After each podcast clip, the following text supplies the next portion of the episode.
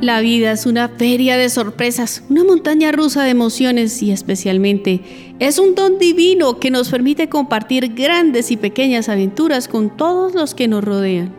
Vivir es valentía, pues el que vive se atreve a levantar la mirada para avanzar en su ruta. Y qué mejor si en el sendero no se anda solo, sino con la compañía y la fuerza divina.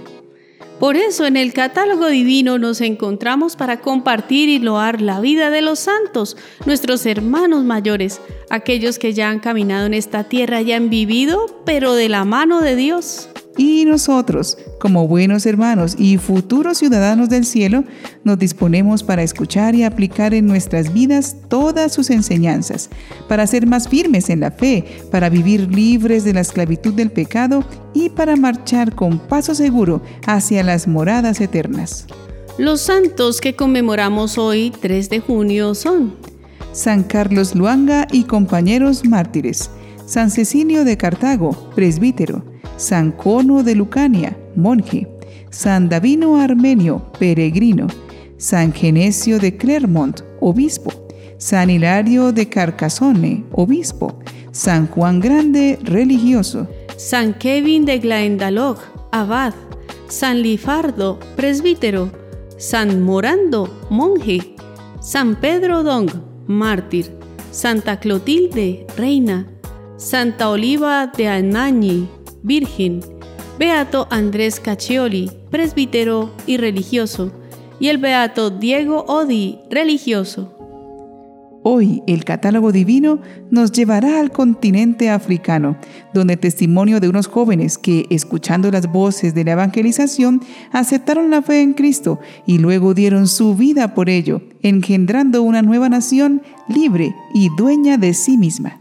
Se trata de Carlos Luanga y compañeros mártires.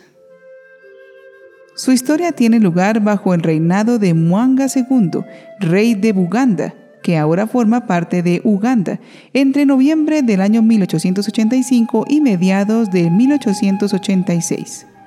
Carlos Luanga nació en Budú, Uganda, en el año 1861.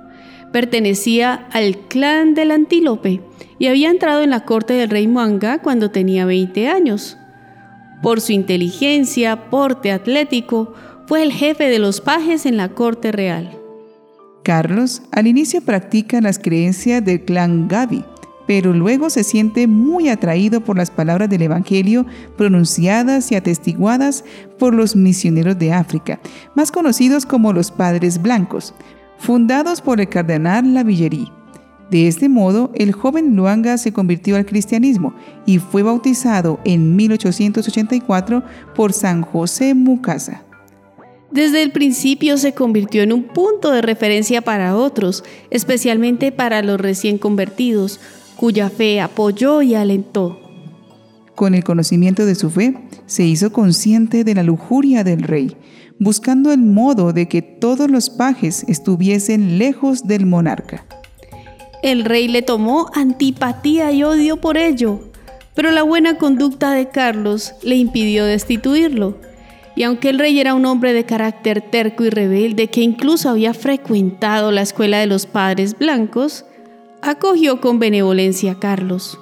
Sin embargo, instigado por los hechiceros locales que vieron su poder comprometido por la fuerza del Evangelio, el rey comenzó una verdadera persecución contra los cristianos, sobre todo porque no cedieron a su disoluta voluntad.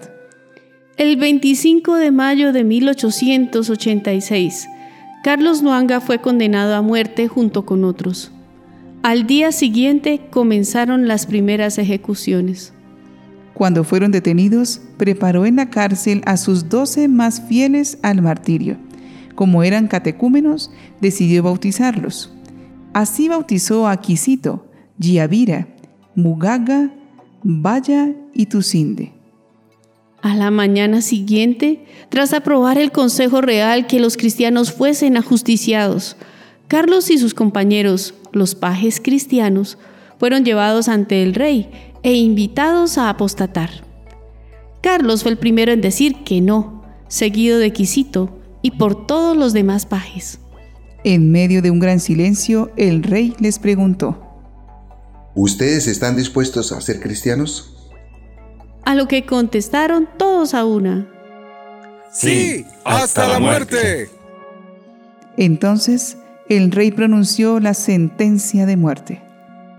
Para aumentar el sufrimiento de los condenados, el soberano decide trasladarlos del Palacio Real de Munyonyo a Namungongo, lugar de ejecuciones.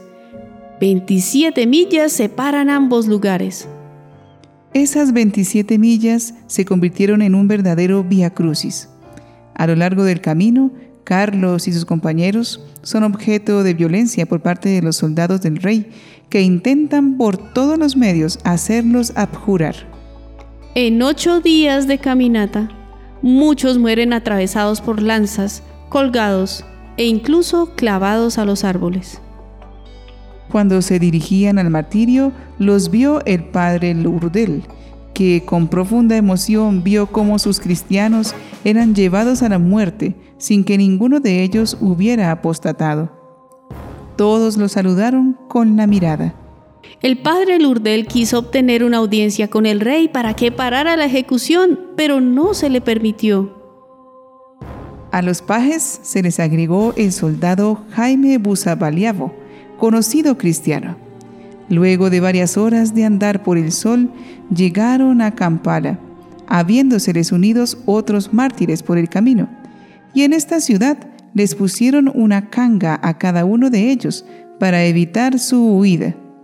Allí tuvo lugar la ejecución de San Gonzaga Gonza. Llegados a Namugongo, fueron encerrados, separándolos por grupos. Al día siguiente todos se alegraron de verse de nuevo y se pidieron perdón. Fueron enrollados con esteras. El primero que fue quemado en la hoguera fue Carlos Luanga, que les repetía. Amigos, hasta la vista. Nos encontraremos en el cielo. Por ser el animador del grupo, Carlos fue quemado a fuego lento. En medio de su suplicio, dijo a su pequeño seguidor Quisito, de solo 14 años. Te tomaré de la mano. Si debemos morir por Jesús, moriremos juntos, tomados juntos de la mano. Después todos los otros fueron asados vivos. Este sufrimiento por la fe fue compartido por los jóvenes católicos con algunos fieles anglicanos, que también son quemados vivos. Todos rezan hasta el final sin quejarse, dando una prueba luminosa de su fecunda fe. Uno de ellos, Bruno Rerunskuma, diría antes de morir. Un manantial que tiene muchas fuentes nunca se secará. Y cuando nos hayamos ido, otros vendrán en nuestro lugar. Terminado el martirio, Uganda conoció un gran florecimiento misional como no lo había tenido ningún país de África. En el año 1920 el Papa Benedicto XV los proclamó beatos. 14 años después, en 1934, Pío XI nombró a Carlos Luanga patrón de la juventud del África cristiana. Pablo VI canonizó a todo el grupo el 18 de octubre de 1964 durante el Concilio Vaticano II. Será también el Papa Montini quien irá a Uganda en 1969 para consagrar el altar mayor del santuario de Namugongo, construido en el lugar de su martirio. La forma de la iglesia que se levanta hoy en día evoca la tradicional choza africana y descansa sobre 22 pilares que representan a los 22 mártires católicos. Estos testimonios nos estremecen, pues nos sacuden y nos invitan a dejar la mediocridad y tibieza en la cual tendemos a pasar todos los días. Pidamos al Señor que por la intercesión de estos mártires avivemos en nosotros la llama de la fe. Señor Dios nuestro Tú haces que la sangre de los mártires se convierta en semilla de nuevos cristianos. Concédenos que el campo de tu iglesia, fecundo por la sangre de San Carlos Loanga y de sus compañeros, produzca continuamente, para gloria tuya, abundante cosecha de cristianos. Amén. Amigos oyentes, cerremos un momento nuestros ojos y pidamos al Señor desde el fondo de nuestro ser que nos conceda una completa, entera y profunda conversión.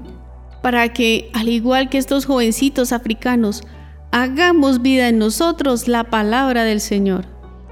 Santos Carlos Luanga y compañeros, rueguen por nosotros.